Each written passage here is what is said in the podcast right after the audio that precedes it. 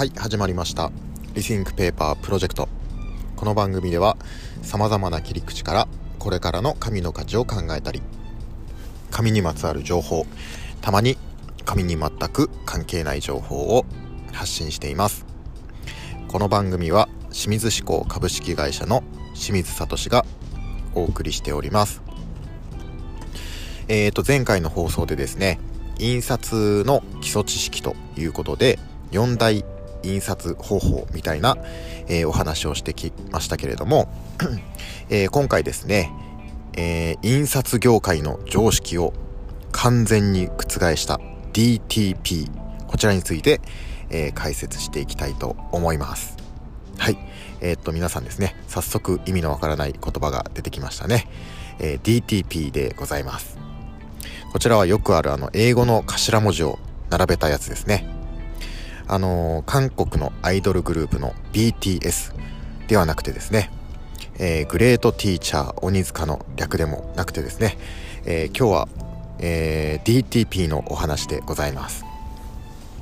えっとですね、DTP っていうのはデスクトップパブリッシングこちらの略でございます。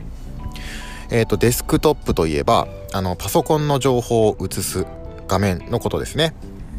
えー、そしてですねパブリッシングといえば、えー、日本語で直訳すると、えー、出版ですね。出版。でこれを合わせると画面上での出版とでも、え言えますかね。はい。この DTP の、え解説をする前にですね印刷して物が出来上がるまでの工程について一旦ご説明していきたいと思います。え、この印刷して物が出来上がるまでの工程には、えー、大きく分けて3つの工程があります。えー、まず1つ目がプリプレス工程ですね。で、2つ目がプレス工程。3つ目がポストプレス工程ですね。簡単に言うと、印刷する前、印刷、印刷した後の、まあ、3つの工程ですね。で、今からですね、本を作ると仮定して、えー、話を進めていきたいと思います。まずは、印刷する前の工程ですね。ここでは、えー、本の原稿をもとに文字を組んで印刷の原版を制作します。で、えー、その後ですね、文字組みとか、まあ、色が正しいかを確認して、えー、ハンコが作成されて、えー、印刷に入っていきますと。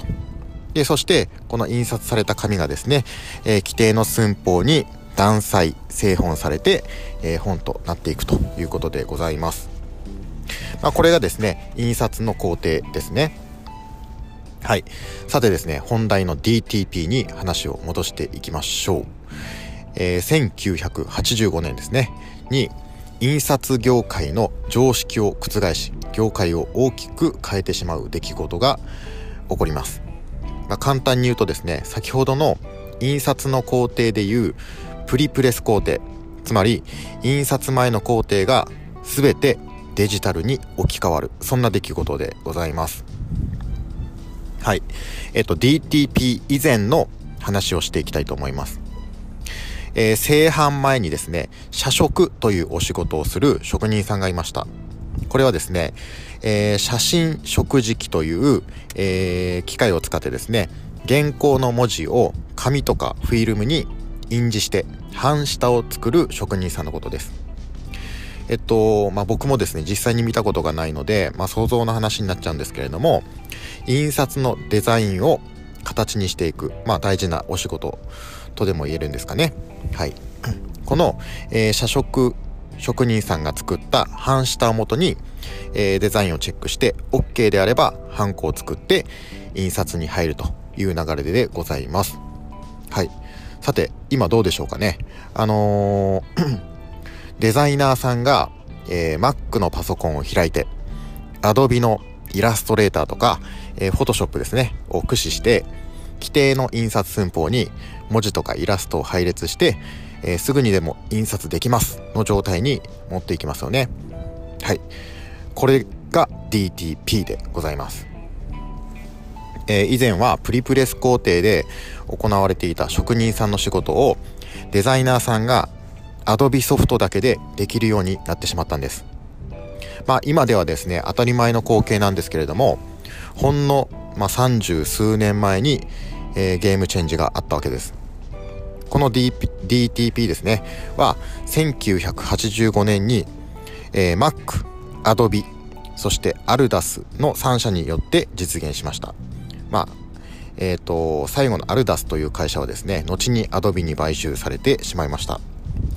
えっ、ー、と間違いなくですね歴史印刷の歴史上トップレベルの変革でございます。この DTP ですね。まあ今では当たり前のことを歴史を俯瞰してみると結構面白いですよね。あのー、まあいろんなとこで言われ言われ尽くされてますけれどもまあ昔であれば100年かかっていた変化がですね今では数年でもうバコバコ起こっております。もうめちゃくちゃ変化が激しい時代ですね。で今後数年でまた DTP みたいな変化が起こってもおかしくありません。もうすごい大変な時代ですね。はい。というわけで皆さん一緒にこの、えー、大きな変化の時代を、えー、荒波に揉まれながら一緒に頑張っていきましょうということで、えー、今回はですね印刷の常識を覆した DTP こちらについて、えー、解説していきました。えー、それではですね、今回はこの辺で失礼します。最後までご視聴いただきましてありがとうございました。